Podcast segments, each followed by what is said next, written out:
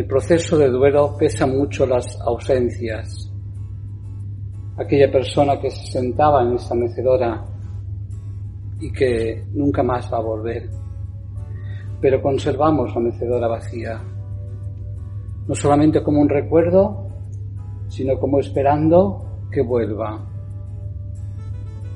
También en el coronavirus vivimos ausencias importantes. Las medidas sanitarias, el aislamiento, hacen que muchas personas tengan dificultad para relacionarse con seres queridos.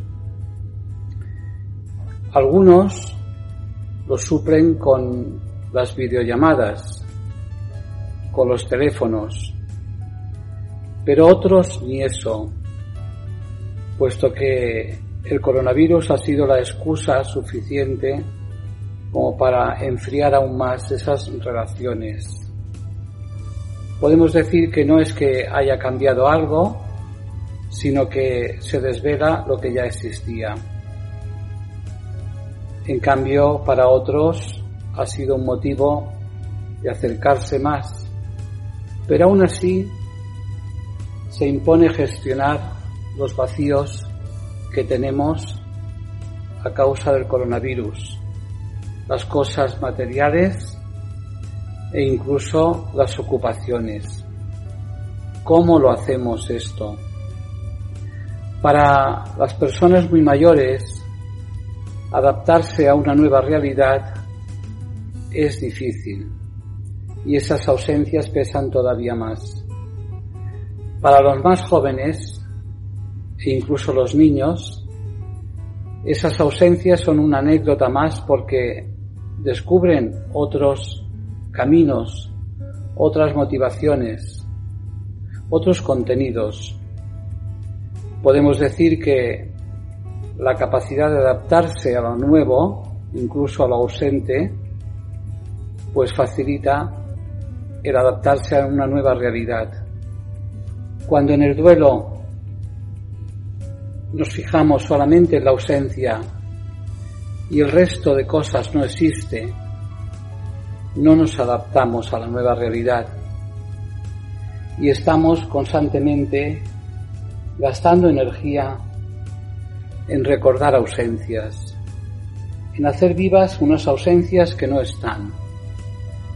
Incluso, a veces, cuando esa ausencia ha sido agresiva o negativa, en el caso del maltrato, también la encontramos a faltar, puesto que existíamos obedientemente para aquella persona y vivir en libertad siempre es más difícil que vivir sometido a alguien que te indica en todo momento lo que tienes que hacer, lo que espera de ti.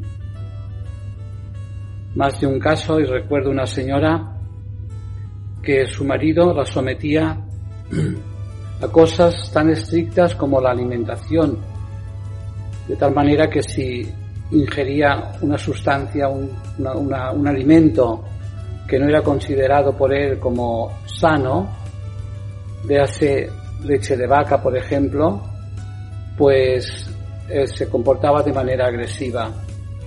Y ella estaba totalmente sometida a sus gustos, a sus deseos y a sus acciones. Y aún así siempre había violencia.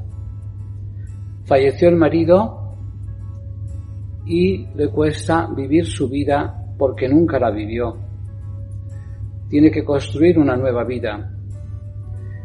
Adaptarse al coronavirus, aunque sea transitoriamente, supone también adaptarnos a una vida nueva y diferente, con sus ausencias, pero con otras presencias, como recordábamos en el vídeo anterior de la Navidad. Esperar que la silla se ocupe puede ser un tiempo perdido. Esperar que vuelva la normalidad y mientras tanto quedarnos inmóviles también es un tiempo perdido.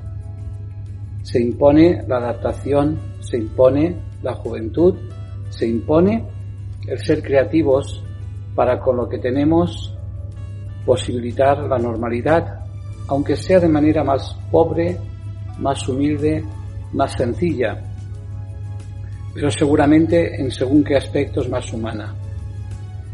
Espero que este vídeo también les ayude a vivir de una manera más normal y más serena las ausencias que provoca en nosotros esta pandemia. Con ustedes, Alfonso Gea, especialista en duelo.